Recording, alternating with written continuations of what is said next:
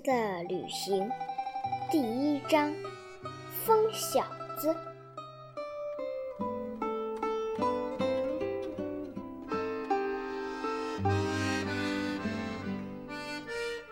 疯小子出生在高山之巅，对他来说，山巅之上有能让他的生活过得愉快而惬意的一切。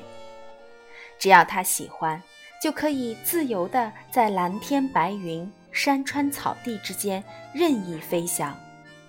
心血来潮的时候，它会在空中展臂飞舞，四处吹拂。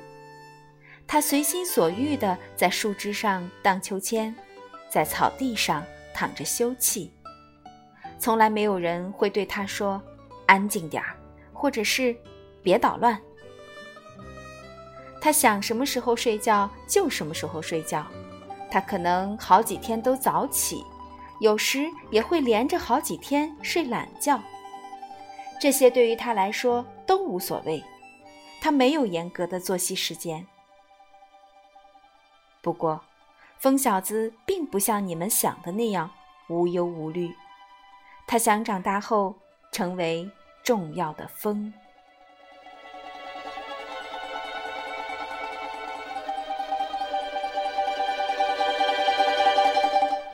时间过得很快，疯孩子们长得也很快，可是疯小子还是不知道怎样才能成为一个重要的疯。我该怎样做呢？疯小子问自己。为了寻找答案，他开始询问他所遇到的每一种生物。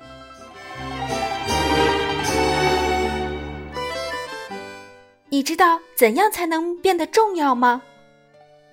疯小子询问老鼠跑跑，跑跑回答说：“对于他来说，唯一重要的事就是每天都有吃的。”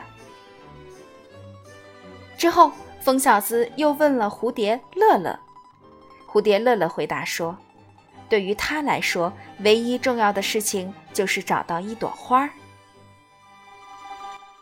再之后，疯小子遇到了小鸟闹闹。我想变得重要，我应该做什么呢？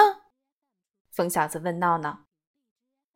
小鸟闹闹叽叽喳喳、自言自语的不停，它实在是太闹了，以至于根本没听见疯小子说了些什么。就在这时，疯老人出现了。您知道我应该做什么才能让我在长大后变得重要吗？疯小子问疯老人：“好，找一个好工作。”疯老人回答道：“怎样才能找一个好工作呢？”一个风要想找工作，就得去认识其他的风，看看他们是怎么做的。那么，其他的风在哪儿呢？他们在世界各地，在山巅，在山谷，在大草原，在大森林，在城市，在乡间，在海洋，也在河流。如果你想认识他们，那你必须去旅行，环游整个世界。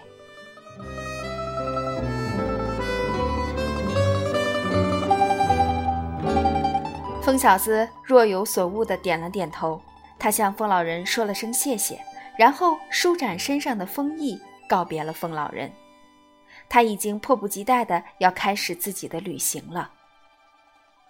等会儿，急性子的小家伙，我想给你一个忠告。”疯老人说道，“你一定要认真的挑选一份工作，记住，不是所有的风都能做一样的工作。”最重要的是要知道自己适合做什么。